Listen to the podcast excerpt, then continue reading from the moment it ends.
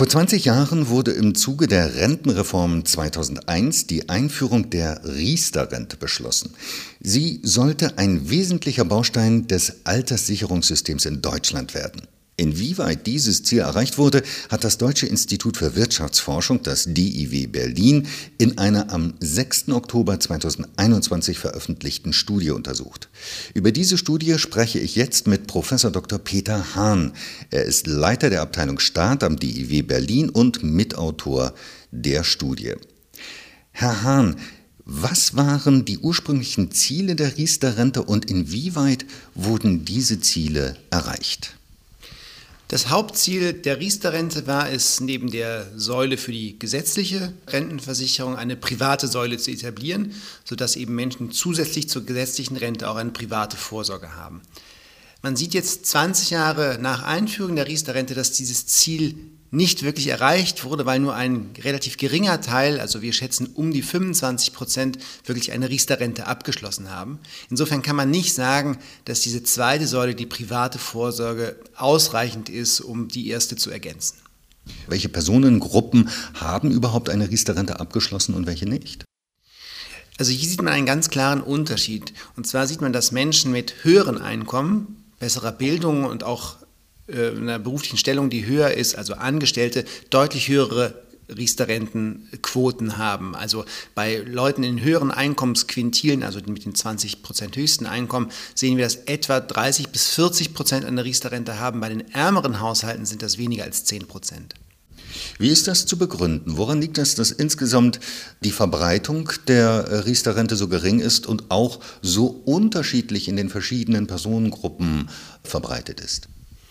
Also hier gibt es mehrere Gründe. Ähm, der erste ist zunächst, dass das Produkt Riester-Rente sehr kompliziert ist. Ähm, es gibt wahnsinnig viele unterschiedliche ähm, Anbieter, Produkte und man versteht das System eigentlich nicht. Dazu kommt, dass obwohl es vom Staat sehr generöse Subventionen und Zuschüsse gibt, die Kosten, die Betriebskosten so hoch sind, dass häufig die Renditen gering sind. Und dadurch ist das Produkt eigentlich nie wirklich in Fahrt gekommen, weil immer eine sehr große Kritik eigentlich an den Renditen da war. Der zweite Punkt, und das erklärt auch, warum wir Unterschiede nach Einkommen finden, ist, es ist nicht verpflichtend, eine Riester-Rente abzuschließen. Das heißt, man kann es sich selber aussuchen. Und Menschen, die eben heute im Erwerbsleben geringe Einkommen haben, können sich es einfach schlicht häufig nicht leisten, eine Riester-Rente abzuschließen und deswegen tun sie es nicht. Sie haben die geringen Renditen angesprochen. Wie stark trägt denn die Riester-Rente zur Absicherung der Alterseinkünfte bei, wenn es denn mal so weit ist, dass man sie bekommt? Das können wir heute aus den Daten noch nicht wirklich ablesen, weil wir erst die ersten Kohorten in den Renten jetzt beobachten, die eine Riester-Rente haben. Und bei den ersten Kohorten ist das noch relativ gering, um die 5% der gesamten Alterseinkünfte. Das wird jetzt mit den zunehmenden Kohorten steigen, weil die eben mehr Riester-Renten abgeschlossen haben. Aber die Auszahlungen sind ja ein Spiegelbild der Einzahlung und wenn wir sehen, dass nur knapp 25 bis 30 Prozent einer Riester-Rente abgeschlossen haben, werden wir eben in der Auszahlungsphase auch sehen, dass nur ähm, ein relativ geringer Teil davon abgesichert ist. Kommen nochmal zurück auf die geringen Renditen.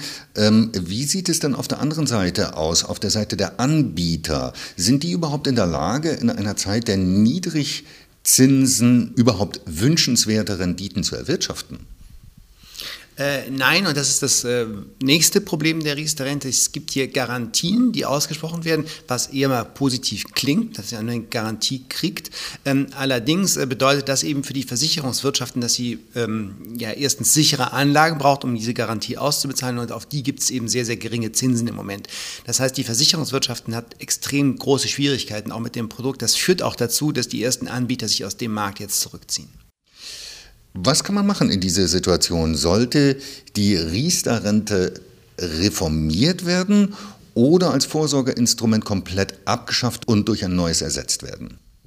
Also ich denke, wenn man sich die Zahlen ansieht, dass insbesondere die Gruppen, die von Altersarmut betroffen sind, eben keine private Absicherung haben, dann brauchen wir wirklich einen Neustart, einen radikalen Neustart. Und hier ähm, bietet es sich an, eben ein, ein System sich zu überlegen, was wir auch in anderen Ländern schon gesehen haben, ein eher ein Vorsorgefonds, den der Staat mit organisiert, dass man eben ein Produkt äh, bereitstellen kann, was kostengünstiger ist und deswegen auch effektiver wirken kann. Können Sie mal ein Beispiel nennen, wie könnte das im Detail aussehen oder ungefähr aussehen? Also ein Vorbild, was, äh, was auch von den Parteien im Wahlkampf ja häufig genannt wurde, jetzt ähm, ist das äh, schwedische äh, Vorbild bei einer privaten Vorsorge.